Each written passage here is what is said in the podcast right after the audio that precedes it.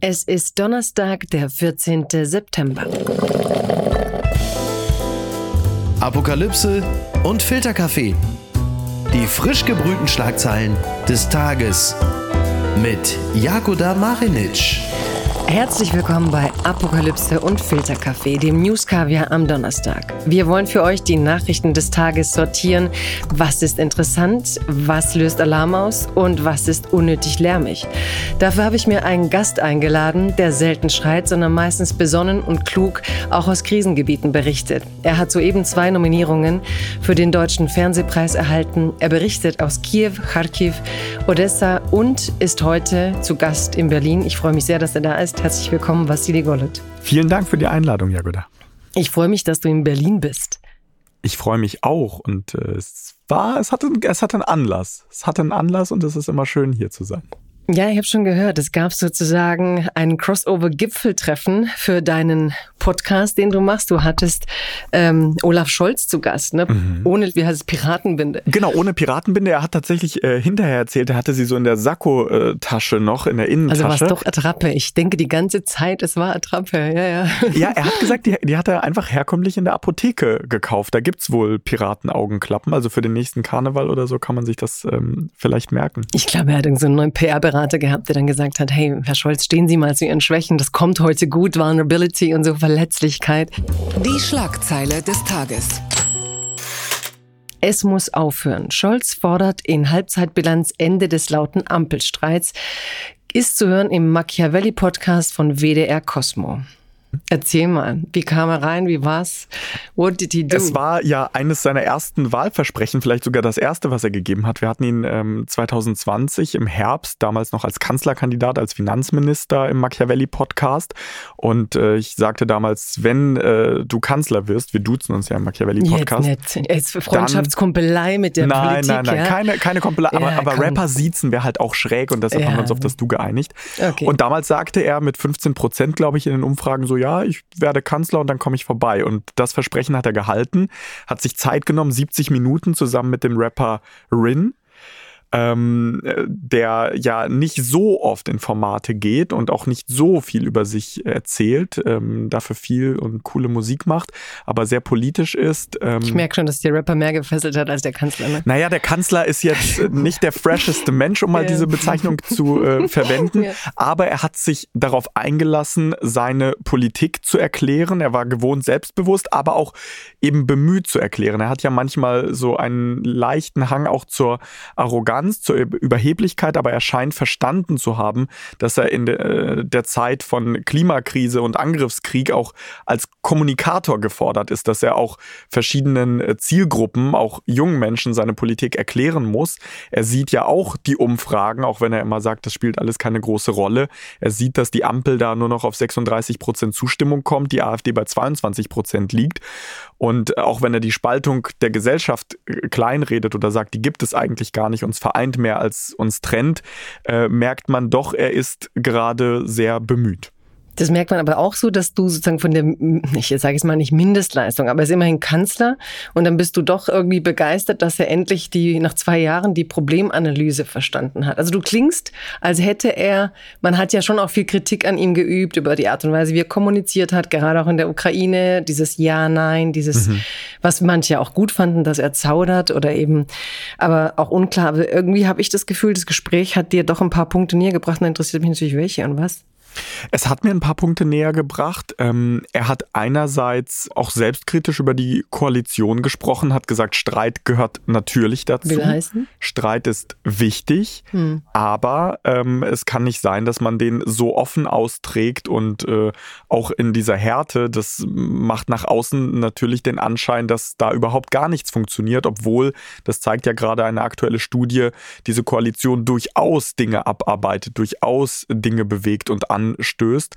Ähm, und äh, das würde ich an seiner Stelle auch sagen. Äh, wenn, wenn was klappt, kann man darauf auch stolz sein und das kommunizieren. Aber wenn dann irgendwie ein Habeck und ein Lindner ständig streiten, dann kriegt man von den guten Dingen eben nicht so viel mit. Aber das liegt in seiner Verantwortung als Kanzler, dafür zu sorgen, ähm, dass die da geeinter rüberkommen und äh, was er aber zu mhm. wenig gemacht hat. Ne? Also ich finde auch, also er sagt das dann so ein bisschen väterlich und dafür, dass du sagst, also selbstbewusst fehlt mir manchmal auch so, dass er seine Kompetenz nutzt, um zu sagen, hey, es schadet dem Land. Ne? Wir haben ein AfD hoch, wir haben äh, den Eindruck, dass eine Ampel anscheinend die Bilanz, die jetzt rauskommt, ist, dass sie schon viel abgearbeitet haben und trotzdem das Gefühl haben, die Menschen haben das Gefühl, ähm, es ist unkonstruktiv, man kommt nicht voran, die Gesetze, die, also die Kommunikation stimmt ja nicht. Also wieso greift er nicht durch? Und mich interessiert aber natürlich, du berichtest aus der Ukraine, er ist der Kanzler der Zeitenwende, wie er das selber gesagt hat, was ähm, wir hören ständig immer noch die ganzen Nachrichten. Also das hört ja Gott sei Dank nicht auf. Also wie du sagst, auch deine Nominierungen sind ein schönes Zeichen oder ein wichtiges Zeichen dafür, dass das weite Interesse hoch ist. Aber ja, was, was glaubst du, wo hat er sich jetzt, wie blickt die Ukraine auf ihn? Ist er jetzt für die Ukraine der Kanzler der Zeitenwende? Vertrauen Sie ihm? Wie sieht er das? Wie siehst du ihn auch im Vergleich zu Baerbock? Ich sehe einen Prozess. Ich sehe einen äh, klaren Prozess ähm, und Scholz steht da sinnbildlich vielleicht auch äh, für Deutschland von 5000 Helmen zu Leopard-Panzern zu einem verlässlichen Partner aus ukrainischer Sicht. Beim äh, Besuch von Annalena Baerbock in Kiew hat Präsident Zelensky in 50 äh, Sekunden, glaube ich, sechsmal Danke gesagt. Danke an Olaf Scholz, danke an die Bundesregierung, danke an Annalena Baerbock, danke an alle, die die Ukraine unterstützen. In der Ukraine ist angekommen, dass äh, Deutschland das ernst meint, dass das eine nachhaltige Unterstützung ist. Es sind sehr, sehr viele Ukrainerinnen und Ukrainer, die in Deutschland sind, die aufgenommen wurden, für die es Solidarität gibt. Es gibt finanzielle Unterstützung, es gibt militärische Unterstützung. Das ist der Punkt, wo es am meisten hinter den Kulissen noch so ein bisschen knirscht. Ähm, das kriegt man ja immer wieder mit, wenn es dann um Taurus geht, weil die Ukraine natürlich sagt, ihr habt die Dinger, wir brauchen die, wir ähm, kämpfen jeden Tag an der Front, wir verteidigen uns und um voranzukommen, brauchen wir alles, was geht. Und der Kanzler kommt aber mit seinen Erklärungen inzwischen weiter. Es wird verstanden, dass er sagt, ich knüpfe gewisse Schritte an Schritte der USA und anderer Verbündeter. Also ich würde sagen, das Verhältnis zwischen Deutschland und der Ukraine ist gerade sehr, sehr gefestigt und Olaf Scholz und Zelensky haben auch einen guten Draht zueinander gefunden. Interessante Entwicklung, ne? wenn, du, wenn du siehst, so vor einem halben Jahr auch, wie er da im Bundestag saß, Zelensky, und einfach das Gefühl hatte, dass Deutschland ähm, verspricht und nicht weiß, dann ist das ja schon eine erstaunliche Leistung von Scholz. Und gleichzeitig hat er ja eine ganz andere diplomatische Kultur als Annalena Baerbock. Ne? Du hast ja auch immer mhm. wieder gesagt, dass sie oft, äh, naja, einerseits Klartext spricht und er eben versucht mit diesen langsameren Bündnissen. Was ist aus deiner Sicht die erfolgsversprechendere Strategie? Es ist ja eine Koalition, ne? Die beiden arbeiten zusammen und vielleicht äh, wirkt das ein bisschen wie Good Cop, Bad Cop, auch äh, wenn es äh, hinter den äh, Kulissen ähm, auch Unverständnis vielleicht äh, für den Kurs des jeweils anderen gibt. Ne? Also sowohl Baerbock als auch Lindner als auch andere aus der Koalition haben sich ja zum Beispiel für Lieferungen von Taurus ausgesprochen und Scholz hat aber seinen eigenen Kurs, sein eigenes Verständnis, sein eigenes Tempo und setzt sich da als Kanzler auch durch. Ich glaube, dass ähm, die Partner wie die Ukraine das inzwischen auch differenzieren können, dass sie wissen, mit wem sie äh, wie sprechen können, bei wem sie was äh, fordern können, einfordern können. Und ähm, ich glaube, dass es an dieser Stelle äh, innerhalb der Koalition, wo es ja viele Streitigkeiten gibt, vielleicht äh, sogar die wenigsten Probleme gibt, weil alle die jeweils andere Perspektive verstehen. Mm, du meinst Harmonie und dann kriegen wir das wiederum nicht mit, weil die unharmonischen Momente so groß sind. Ähm, eine Sache interessiert mich noch von dir zu hören. Es gab die Meldung, die Vereinten Nationen bieten Russland Erleichterung von Sanktionen an. Die Welt meldete das. Und wie geht denn Kiew mit so einer Nachricht um? Jetzt haben wir uns so hart geeinigt, wir haben alles Mögliche getan, um unabhängig zu werden von Russland in vielerlei Hinsicht. Und jetzt kommen die Vereinten Nationen und bieten Russland Erleichterung von Sanktionen an. Kiew tut sich insgesamt schwer mit dem, was die Vereinten Nationen sagen, machen bzw. nicht machen. Es gibt erhebliche Zweifel an der Wirksamkeit. Ähm, es gibt Zweifel an der Art, wie ähm, die internationale Weltgemeinschaft funktioniert oder nicht funktioniert. Das hören wir immer wieder aus dem Präsidialamt, das hören wir aber auch immer wieder aus der ukrainischen Zivilgesellschaft, die sagt, was ist das denn für, für eine Welt, die dieses Unrecht geschehen lässt? Und gerade beim Thema Sanktionen ist ist ein großer Punkt, der immer wieder jetzt auch zur Sprache kommt. Wie kann es sein, dass Russland weiterhin technische Komponenten hat und bekommt und importiert, die aus westlichen Staaten kommen? Wie kann es sein, dass Russland die bestehenden Sanktionen umgeht? Also das heißt, die Frage geht nicht nur oder die Kritik geht nicht nur in Richtung Vereinte Nationen, die da jetzt an, an anderer Stelle Sanktionserleichterungen fordern, sondern es ist eine grundsätzliche Frage an alle. Wenn ihr das ernst meint mit den Sanktionen, wenn ihr der Ukraine helfen wollt, warum setzt ihr dann die bestehenden Dinge nicht schon um? Unbegrenzte Unmöglichkeiten. Warntag am 14. September. Die Kommunen fordern mehr Geld für Sirenen und Warnsysteme. Worum es geht, das Bundesamt für Bevölkerungsschutz und Katastrophenhilfe testet heute gegen 11 Uhr Warnsysteme für den Ernstfall. Warnungen laufen dann über Fernseher, Radios, Smartphones und 38.000 Sirenen heulen auf. Hoffentlich. Im vergangenen Jahr gab es einige Pannen am Wahltag. Ist dieses ständige Warnen, Sirenen prüfen, gucken, wie gut unsere Systeme funktionieren. Ist das für dich auch ein Symbol dieser Zeitenwende? Hast du das Gefühl, wir versuchen für den Ernstfall vorbereitet zu sein? Und ich habe jedenfalls den Eindruck, dass ich die ganze Zeit lese, wie kriegen wir diesen Katastrophenschutz gut kommuniziert? Wie können wir das hinkriegen? Also ich fühle mich langsam schon von diesem Alarmüben so alarmiert, dass ich mir denke, für was üben wir denn die ganze Zeit? Und ist unser System zuverlässig? Wie siehst du das? Es ist wichtig, das zu üben, und zwar nicht nur, ähm, weil wir den Krieg gegen die Ukraine haben und äh, in der Ukraine dieses Sirenengeräusch, dieses Alarmgeräusch seit dem 24. Februar 2022 für viele Menschen zum Alltag dazugehört, das Leben prägt. Ähm, es ist auch bei einem anderen Thema wichtig, bei der Klimakrise. Wir erinnern uns an die Flutkatastrophe Klar. in NRW und Rheinland-Pfalz. Auch da haben viele Systeme nicht funktioniert, wie sie sollen. Und ähm, wir, wir haben diese Krisen, wir haben diese Probleme und darauf muss man vorbereitet sein. Und nicht nur ähm, in dieser herkömmlichen Form, ne, wenn du zum Beispiel durch Kiew läufst mhm. und äh, da so eine Sirene ähm, hörst, sondern auch über Apps. Also Deutschland äh, kann da, glaube ich, digital auch viel mehr tun. Es ist ja auch dieses Cell Broadcasting was verbessert werden soll, was getestet werden soll.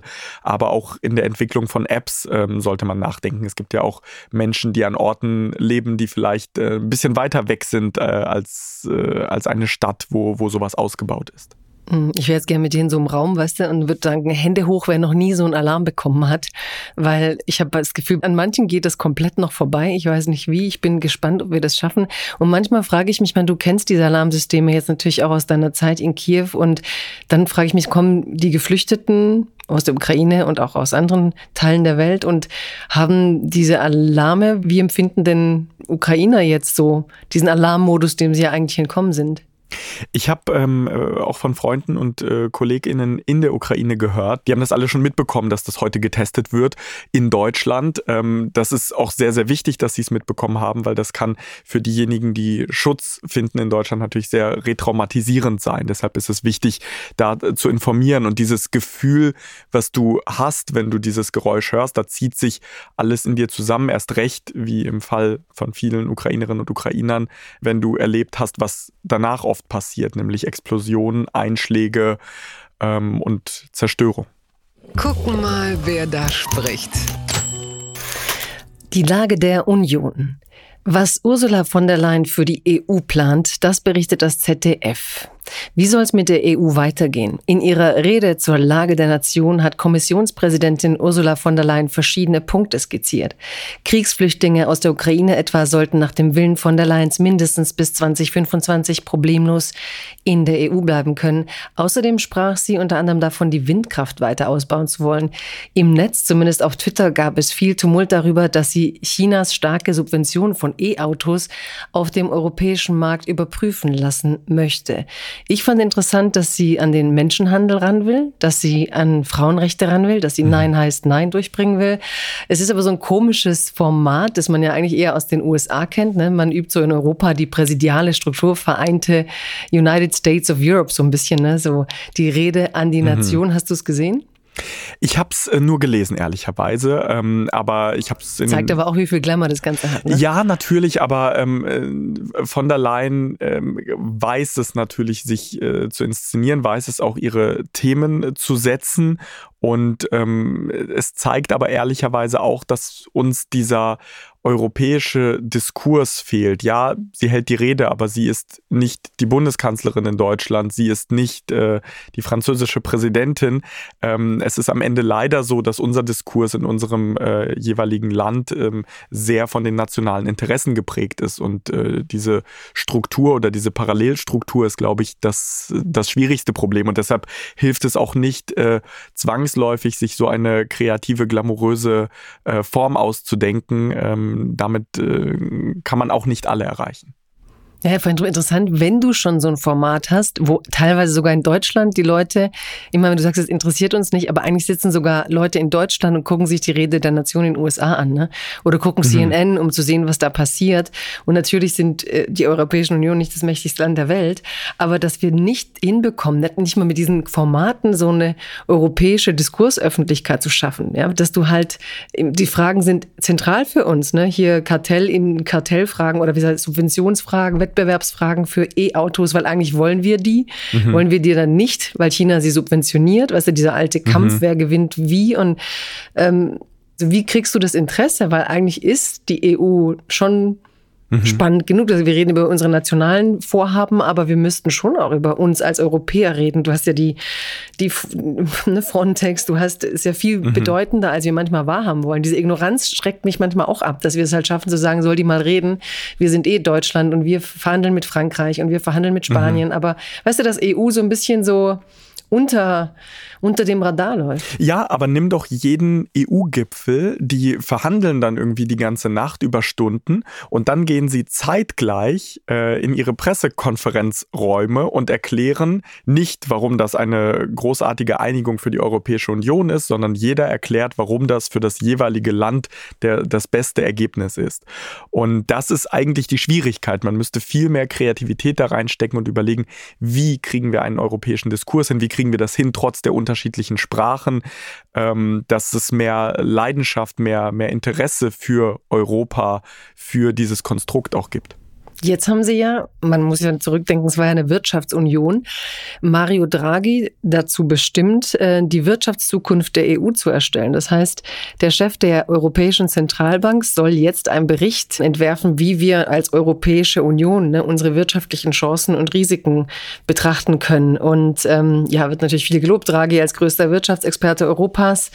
Siehst du da wieder so eine Möglichkeit zu sagen, dass wir uns klar machen über die Marktlogik, dass man diese europäische gemeinsame Stärke braucht, weil ich finde, wir vergessen ja auch, dass wir in Zeiten leben, in dem es Brexit gab, also wo Europa desintegriert hat, wo du Parteien wie auch die AfD hast, die meinen, Europa braucht es nicht. Also eigentlich ist schon der Moment, wo von der Leyen und auch die EU rüberkriegen müssen, we're winning team irgendwie. Absolut. Ähm, es geht ja um Einigkeit auf allen Ebenen und um äh, Zusammenarbeit auf allen Ebenen. Da sind wir wieder im Bereich der Sanktionen. Wenn du merkst, dass jemand anderes, jemand Undemokratisches an deiner Grundstruktur, an deine Werte ran will, das alles angreift, dann musst du es hinbekommen, mit einer Stimme zu sprechen. Und wenn wir in dieser multipolaren ähm, Weltordnung sehen, es gibt irgendwie die USA als Pol, es gibt China als Pol, ähm, es gibt äh, Russland, äh, das diese Ordnung gefährdet, auch mitgefährdet, dann muss die Europäische Union viel mehr zusammenwachsen, viel selbstbewusster werden. Ähm, es ist für meine Verhältnisse ähm, ist die europäische Politik immer noch zu sehr ähm, an den USA orientiert, zu sehr an den USA dran und zu wenig selbstbewusst, zu wenig eigenständig an vielen Stellen. Finde ich super interessant, dass du sagst, zumal jetzt ja G20-Gipfel war ähm, bei Modi, was man ja eh nochmal kritisch beleuchten muss, was wir hier nicht machen. Aber da waren die meisten Meldungen, oh Gott, Deutschland hat Angst, irgendwie ne, den vierten Platz zu verlieren an Indien. Und gleichzeitig denkst du, geht es jetzt eigentlich so um den Platz, den Deutschland hat, oder geht es darum, dass wir als Europäische Union weiterhin starke gemeinsame Player sind? Also da ist noch viel zu tun. Und hast du jetzt nach diesem Tag das Gefühl, diese Rede hatte für die Ukraine Konsequenzen? Ich meine, die warten immerhin auf den EU-Beitritt. Die warten auf den EU-Beitritt, die arbeiten daran. Von der Leyen hat ja in dieser Rede zumindest betont, es gibt große Fortschritte. Ich habe aber auch äh, jetzt in dieser Rede nicht mit äh, großen Äußerungen gerechnet, denn bei ihrem letzten Besuch in Kiew hat sie angekündigt, dass es im Oktober einen schriftlichen Bericht geben wird. Also die EU-Kommission, sie bereiten einen schriftlichen Bericht vor mit einer Einschätzung für den Rat und das ist dann die Grundlage für die mögliche Aufnahme von Beitrittsverhandlungen. Und wir sehen ja, was gerade in der Ukraine passiert. Es gibt einen ähm, massiven Druck der Zivilgesellschaft auf Präsident Zelensky, auf die Regierung, äh, noch aktiver, noch schneller bei den äh, Reformen vorzugehen, was Antikorruptionsarbeit angeht, was Rechtsstaatlichkeit angeht. Ähm, also es ist ja genau das, wofür die Ukraine seit Jahren kämpft und ähm, da passiert sehr, sehr viel. Trotzdem ist es, glaube ich, wichtig, da realistisch drauf zu gucken. Das ist ein Prozess, der lange dauern wird, nicht zuletzt, weil die Ukraine sich weiterhin im Krieg befindet und es umso schwieriger ist, in dieser Zeit Reformen durchzuführen. Das heißt, das ist auch Europa ähm, von der Leyen, die natürlich in die Ukraine fliegt und Bilder mit Zelensky macht und auf der anderen Seite die den langen Arm der Bürokratie walten lassen wird. Es ist mehr als nur Bilder. Also die Treffen, die ich auch selber gesehen habe zwischen den beiden, zeigen mir, ähm, da ist ein großes Verständnis füreinander und ich nehme von der Leyen auch ein ehrliches Interesse ähm, ab, dass sie wirklich versucht, der Ukraine zu helfen, dass sie die Ukraine wirklich als Teil der Europäischen Union sieht und dass sie auch wirklich will, dass dieser Prozess schnell geht. Aber, und das betont sie auch, äh, die realistische Seite ist eben, dass es da noch einiges zu tun gibt äh, in, in Sachen Annäherung, denn Brüssel ist kompliziert ähm, und die Ukraine muss dafür noch einiges leisten. Ich höre, wenn ich das so sagen darf, bei dir schon aber auch ein bisschen heraus, aber korrigiere mich, wenn ich falsch liege, dass man auch jemand wie du sich dann abfindet ein bisschen mit, dass es halt alles länger gehen wird, dass wir ein Stück weit diesen Krieg akzeptieren müssen, dass es langsamer geht. Also ist jetzt, so hart das klingt, ähm, weißt du, ich hatte das Gefühl, vor einem Jahr war so, mhm. wir müssen ganz schnell, schnell.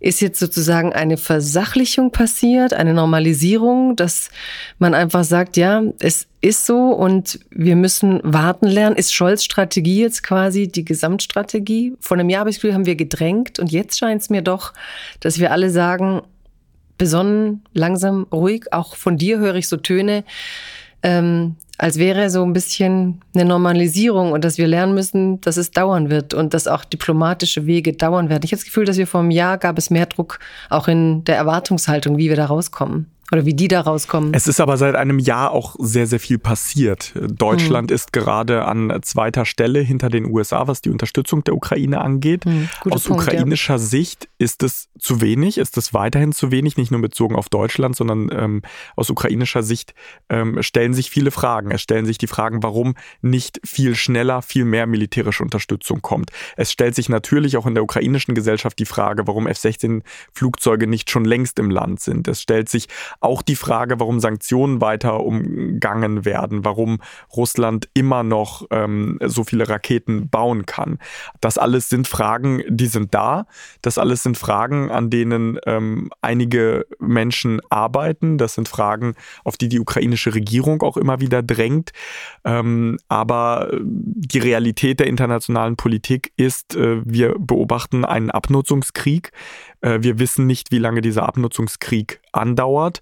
Und äh, deswegen ist die realistische und auch wahrscheinlich richtige Einstellung, ähm, sich darauf einzustellen. Und äh, die Ukraine profitiert ja davon, wenn sie weiß, Deutschland steht langfristig an der Seite der Ukraine. Und gleichzeitig steht im, im kommenden Jahr ein Jahr an, in dem in Deutschland viele Wahlen im Land stattfinden, in dem die US-Wahl stattfindet, Europawahl. Ähm, also es, es wird für die Ukraine nicht leichter und ähm, deswegen hofft sie weiter, dass diese Solidarität anhält. Finde interessant, dass du langfristig sagst, weil das sagt ja genau das, was ich irgendwie meine. Wir haben uns schon auf diese Langfristigkeit eingestellt. Finde jetzt so, wie du beschreibst, und du hast recht, ähm, dass wir im letzten Jahr auch in der Öffentlichkeit viel, sehr, viel öfters Perspektiven hatte, wo man, du sagst, die Ukrainer fordern und man dachte, man muss sich solidarisch erklären, weil das braucht es, um den Krieg zu gewinnen. Also es scheint sich doch auch so, dass, ja, dass man in Europa, aber vielleicht auch Europa, USA einen eigenen Weg findet, die Ukraine ernst zu nehmen, aber eben, dass das eben nicht heißt, wir können euch alles geben. Und langfristig, da musste ich gerade dran denken, ähm, im Sommer eben in Kroatien, die sind ja auch sehr erfahren, mhm. die Kriegsberichterstatter, haben ähm, gesagt, dass eigentlich sie denken, dass das Ganze bis zu den, bis zum Wahlkampf irgendwie zu Ende gebracht werden muss. Also viele schätzen das so ein, dass eigentlich Biden nochmal eine große Offensive machen sollte oder würde, um die Ukraine zu unterstützen, weil das ein großer Punkt wäre für ihn und seine Wiederwahl, auch wenn manche das hier anders einschätzen, aber die dort sagen eben, dass er wenn er der Ukraine helfen würde, jetzt nochmal, bevor seine Wiederwahl ist, nochmal so einen großen Kampf eben um diese globale Absicherung des liberalen Denkens, ne, so wie die das ausdrücken. Mhm. Hörst du solche ähm, Analysen oder wie schätzt du das ein? Ich bin zurückhaltend mit, mit Prognosen. Das hat mich dieser, dieser Krieg gelehrt. Aber es ist ganz eindeutig so, dass die Ukraine in diesem Krieg, in diesem Verteidigungskrieg angewiesen ist auf Unterstützung, angewiesen auf europäische Unterstützung, aber natürlich maßgeblich auf die Unterstützung der Vereinigten Staaten.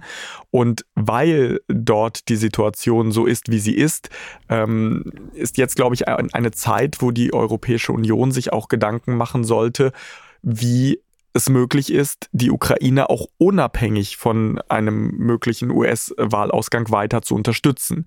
Denn äh, das Interesse der USA kann sich unter einem anderen Präsidenten möglicherweise verschieben, aber das Interesse der Europäischen Union mit Blick auf die eigene Friedens- und Sicherheitsordnung, das wird gleich bleiben. Und äh, auch da, wir waren vorhin bei Eigenständigkeit, auch da braucht es mehr Eigenständigkeit und eigene Konzepte. Bitte empören Sie sich jetzt. Irans Geheimdienst nimmt mutmaßliche Protestführer fest, schreibt die Frankfurter Rundschau. Kurz vor dem Jahrestag der Proteste im Iran meldet der iranische Geheimdienst, dass er Anführer verhaftet haben will. Die Männer seien in der Vergangenheit in den USA, Deutschland und Großbritannien als Anführer in Anführungsstrichen von Demonstrationen in Erscheinung getreten. Wann und wo der Geheimdienst die Männer festnahm, wurde jedoch nicht gesagt. Die Echtheit der Geständnisse lässt sich noch nicht unabhängig verifizieren, aber dennoch, ich finde, es ist wichtig, es ist ein bisschen auch aus der Öffentlichkeit verdrängt worden, schon wieder das Thema, nachdem es eine Zeit lang sehr präsent war. Der Tod von Gina Masa Amini löste die schwersten Proteste seit Jahrzehnten aus im Iran. Und jetzt kommst du in diesen Zeiten zu dem Punkt, dass Leute, die im Ausland Demonstrationen organisieren, dann festgenommen werden. Wie sicher sind die Menschen bei uns im Land, frage ich mich da, wenn sie sich mhm. demokratisch äußern wollen. Und man weiß ja auch von vielen Aktivisten, dass sie eben nicht so sicher sind. Und wie schwer ist es eigentlich, kannst du jetzt natürlich auch mit deinen Erfahrungen aus der Ukraine sagen, uns in Deutschland, die wir so beschäftigt sind mit unseren Themen und manchmal auch überfordert sind, mit unseren Themen für solche großen internationalen Fragen offen zu halten, also für das Leid der anderen. Mhm. Also erstmal ist das brutal zu sehen, wie so ein Regime vorgehen kann. Wir haben ja auch über Jahre den langen Arm Russlands gesehen mit Menschen, die vergiftet wurden, mit Menschen, die aus Fenstern gefallen sind, die äh, auch die Regierung äh, zuvor kritisiert haben. Und äh, es ist, wie du sagst, es ist unglaublich wichtig, ähm, darüber zu sprechen, Iran nicht zu vergessen, Menschen, die ähm, sich damit befassen, äh, eine Stimme zu geben, Raum zu geben. Ähm, und politisch braucht es einen harten Kurs. Ähm, dieses Regime muss sanktioniert werden und gleichzeitig müssen demokratische Kräfte im Ausland unterstützt werden. Sie müssen sich sicher fühlen, sie müssen die Möglichkeit haben, frei ihrer Arbeit nachzugehen, weil das sind am Ende diejenigen, die irgendwann in einer anderen Phase dazu beitragen können, ähm, dass dieser Staat und diese Menschen und diese Gesellschaft ähm, in der Freiheit leben können, die ihnen zusteht, die sie verdient haben. Das ist sie jetzt, die Wende. Der Spiegel schreibt, Gerhard Schröder, SPD, will nun doch Jubiläumsfeier für Ex-Kanzler ausrichten. Also ich dachte, ich hätte mich verlesen, denn es ging in meiner Erinnerung zuletzt darum, ob Schröder überhaupt noch Teil der SPD sein kann. Plötzlich ähm, soll ihm noch ein wunderbarer 60-jähriger Jubiläumstag gestaltet werden, seine Mitgliedschaft gefeiert werden. Irgendwie ursprünglich hätte sein Ortsverein, das ist ja auch sehr lustig, Hannover Oststadt Zoo, ähm, hätte ihm diese Ehrung ausrichten müssen oder sollen oder wollen, machen sie nicht. Und jetzt macht es der SPD-Bezirk Hannover. Also ich finde, ähm, ja, interessant auch wieder, wir haben sie gerade schon ein bisschen gehabt, so, das, es normalisiert sich was, ne? Vor, vor kurzer Zeit war er fast persona non grata. Man hieß es nicht, er, er sollte auch sein Büro oder seine, das mhm. verlieren, was er als Ex-Kanzler, ähm, was ihm zustand. Und jetzt auf einmal wird er geehrt, zwar nicht öffentlich, aber es ist ja jetzt schon öffentlich, indem wir es wissen und darüber reden. Wie ist das? Wie, blickt, wie blickst du drauf? Auch und wie blickt man aus der Ukraine drauf? Spielt der überhaupt eine Rolle? Ich meine, er ist ja so bedeutungsreich hingeflogen. Seine Frau hat so schön am Fenster gebetet. Nee, es war ja Russland. Aber ich meine, was bedeutet er für die Ukrainer? Nimmt das jemand wahr, was wir da machen? Gerhard Schröder ist aus ukrainischer Sicht ein Lobbyist, der für Wladimir Putin im Sinne Putins äh, seit Jahren arbeitet und jemand, der auch über Jahre die Stimmungen in Deutschland mit zu verantworten hatte. Und äh, wir haben ja die eine Zeitenwende von Bundeskanzler Olaf Scholz gesehen, die er ausgerufen hat. Vielleicht braucht es äh, nochmal eine Zeitenwende-Rede innerhalb der SPD, damit irgendetwas passiert und keine Jubiläumsfeiern ausgerichtet werden. Und äh, ja, dieser Mann war Kanzler. Ja, äh, die SPD hatte jetzt äh, nicht so viele Kanzler, aber ähm, es kann auch nicht ausgeblendet werden, dass dieser Mann leider jede Würde verloren hat, nicht in der Lage ist, Fehler einzugestehen und eines Kanzlers oder Ex-Kanzlers nicht würdig ist. Ja, vor ich frage mich, wie feierst du mit so jemand? Weißt du, wie feierst du mit jemand, der sich eigentlich schon so blamiert hat? Und ich meine jetzt nicht diese Westen und diese Fotos mit seiner Frau, ich meine jetzt wirklich ähm, moralisch, ethisch. Ähm, er hat sicher irgendwie seine Verdienste für dieses Land, aber wie du sagst, er hat das, was man sozusagen einem Altkanzler als Respekt entgegenbringen will, für meine Sicht verwirkt und dann feierst du mit dem Ortsverein so diese ganze Kumpelei, weißt du, so dieses, das, das, du, also, also diese Händeschütteln der Aufstiegsjahre, als ob du das nicht mehr beenden kannst, weißt du, muss man durchziehen, egal was passiert ist.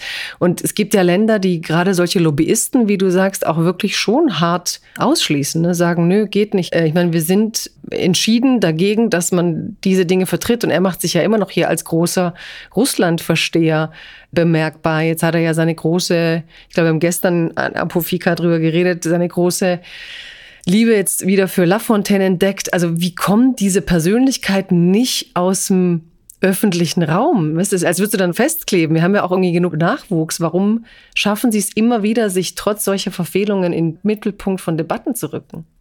Das frage ich mich auch. Das liegt natürlich auch an der Machtstruktur und auch an, an der Machtposition, die sie über Jahre hatten, ähm, an den Strukturen, auch an Parteistrukturen.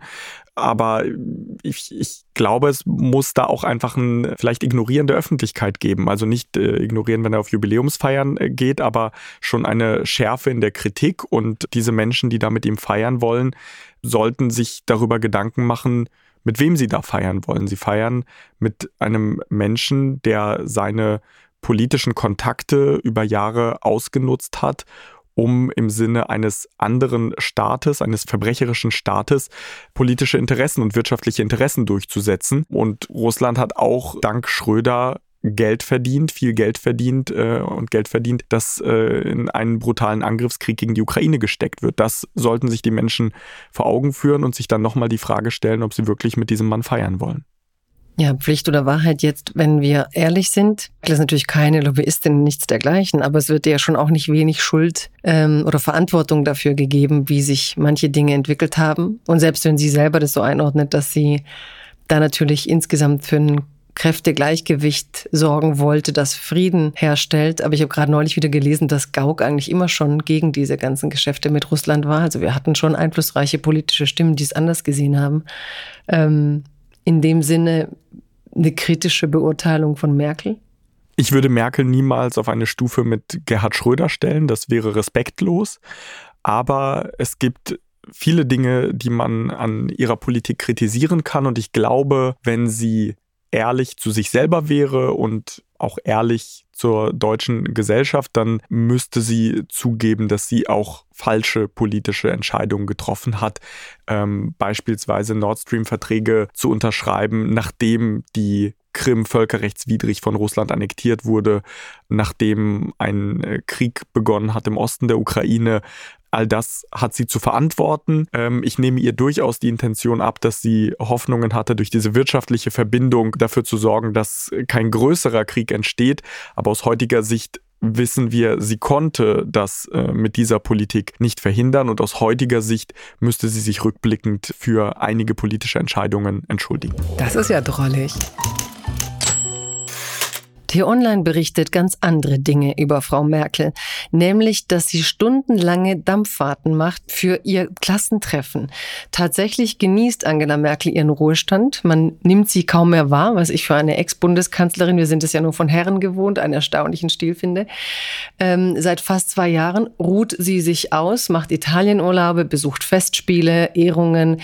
Ähm, jetzt geht sie tatsächlich, ich halte das eigentlich für äh, Akkordarbeit, zum 15 50. Abi-Jubiläum im Jahr 1973 hat Angela Merkel ihr Abi geschafft mit der 1,0 natürlich in der erweiterten Oberschule Templin. Ich merke immer diesen Namen irgendwie Templin. Ähm, ansonsten, ja, Klassentreffen, 50 Jahre und da geht sie dann hin. Ne? Also ich meine, die meisten Leute, die schon Kreissparkassendirektor werden, gehen schon nicht mehr auf die Klassentreffen, weil sie denken, sie sind jetzt zu höheren Berufen. Aber Merkel geht dahin. Wahnsinn. Also ich frage mich vor allem, ob diese alten Klassendynamiken da noch wirken. Ne? Also du hast ja in der Klasse, ne? Du bist ja, vor allem, cool. wenn du alles weißt. Ne? So ja, genau. Ne? Oder du, was du, du bist du gemacht, so die, Angela? Ja. ja. ja, oder so, oder du, du, du warst so die, die Streberin, ne? wie sie mit 1,0. War die beliebt? Kommt sie da hin und dann sagen alle so, oh, die ist wieder da. Und ähm, also ich, ich stelle mir das schon irgendwie ganz unterhaltsam vor oder sind dann alle dann ganz still und hören, hören ihr zu. Ähm, also das, das wäre schon so ein Event, da wäre ich gerne dabei gewesen. Ähm, ja, ich mag ja auch ihre jungen Bilder. Sie hat eigentlich so was irre Schalkiges, was nachher teilweise wegging, so durch dieses müde Gesicht, das Politik halt auch macht. Aber dann hast du trotzdem manchmal, wenn sie so die Augen drehte bei Putin, weißt du, so diese, diese kleinen mhm. Memes, die so um die Welt ging, da sah man, oder am, am Karneval, wenn sie so da stand und du dachtest, man trägt sie gleich auf mhm. dem Blatt raus. Aber ähm, irgendwie so eine irre Forschung. Sie hockt auf dem Schiff, für mich so Worst Case Klassenfahrt. Du kannst ja eigentlich nicht mal gehen, wenn es dich nervt, sondern musst warten, bis die ganze Runde durch ist. Und ähm, sie muss schon einfach auch Menschen mögen, dachte ich mir da. Ne? So wie sie halt in diese Supermärkte immer selber gehen wollte. Oder ich kenne mhm. Leute, die Berlin, in, die auch immer gesagt haben, sie kauft das Fleisch an der Theke da. Ich habe sie schon mal gesehen. Also das ist ihre Art irgendwie, aber auch so am Boden der Dinge zu bleiben. Glaubst du nicht? Vielleicht war es aber auch eine Recherche. Ich meine, sie arbeitet mhm. ja gerade an ihrem Buch und äh, meinst, da dann nochmal irgendwie von, von den anderen. Schon mal gucken, wer ihr Buch kaufen würde. Nee, nee, nee, aber von den anderen zu hören, so wie war ich denn eigentlich? Wie habt ihr mich damals gesehen? Und dann sitzt sie da mit so einem Zettel und Stift und notiert das alles so. Ah ja, guter Satz, ja, das ist ein gutes, Stimmt, gutes das Adjektiv. Ja. Können wir so, macht so einen Zoom-Talk mit ihrer alten Klasse. So, wie fandet ihr mich als Kanzlerin? Worüber? So Ghostwriting mit der ehemaligen Stufe. Fand ich eigentlich ganz witzig. Alte weiße Männer. Der Bundestag, so schreibt der Westen, ähm, hat ein paar Schreihälse. Und die Frage ist, wer ist eigentlich der oder die größte dieser Schreihälse? Ich ähm, bilanziere mal, es gab 48 gültige Ordnungsrufe, die Bundestagspräsidentin Bärbel Bass tätigen musste. Das heißt, es geht selbst im Deutschen Bundestag unflätig zu. Ich habe ja immer gedacht, das machen nur die Briten oder die Italiener, die so fast übereinander herfallen. Order, auch, order. Ja, order, order. genau. Die schlafen ja, ich mag immer so die britischen Stimmungen. Und, aber es gibt das tatsächlich auch im Deutschen Bundestag. Natürlich geht ein, die Hälfte, glaube ich, fast auf die AfD. Aber wer ist, was glaubst du, ähm, der größte Schreihals? Boah, das ist eine Frage. Zwei Schüsse.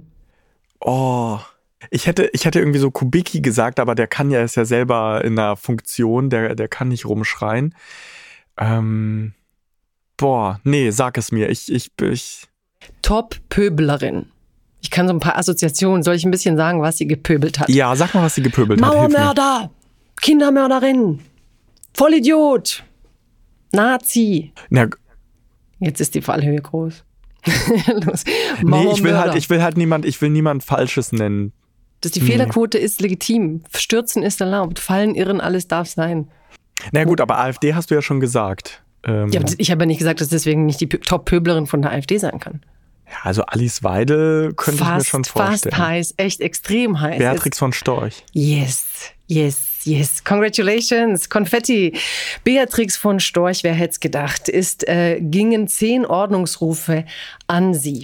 Ähm, vergleichen mit Begriffen aus der nationalsozialistischen Zeit, Nazi, wegen Kritik am Präsidium, wegen unparlamentarischen Verhaltens und schließlich auch, weil sie während Corona gegen die Maskenpflicht verstieß.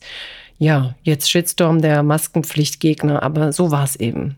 Beatrix von Storch ist der größte Streihals. Und du, einer der angenehmsten Gäste. Schön, dass du bei Apofika warst. Danke, Vassili Gullert. Danke dir. Ich hoffe, du kommst bald wieder. Sehr gerne. Apokalypse und Filterkaffee ist eine Studio Bummens Produktion mit freundlicher Unterstützung der Florida Entertainment. Redaktion Adrian Breder. Executive Producer Tobias Baukage. Produktion Hanna Marahiel. Ton und Schnitt Lara Schneider. Neue Episoden gibt es täglich. Überall, wo es Podcasts gibt.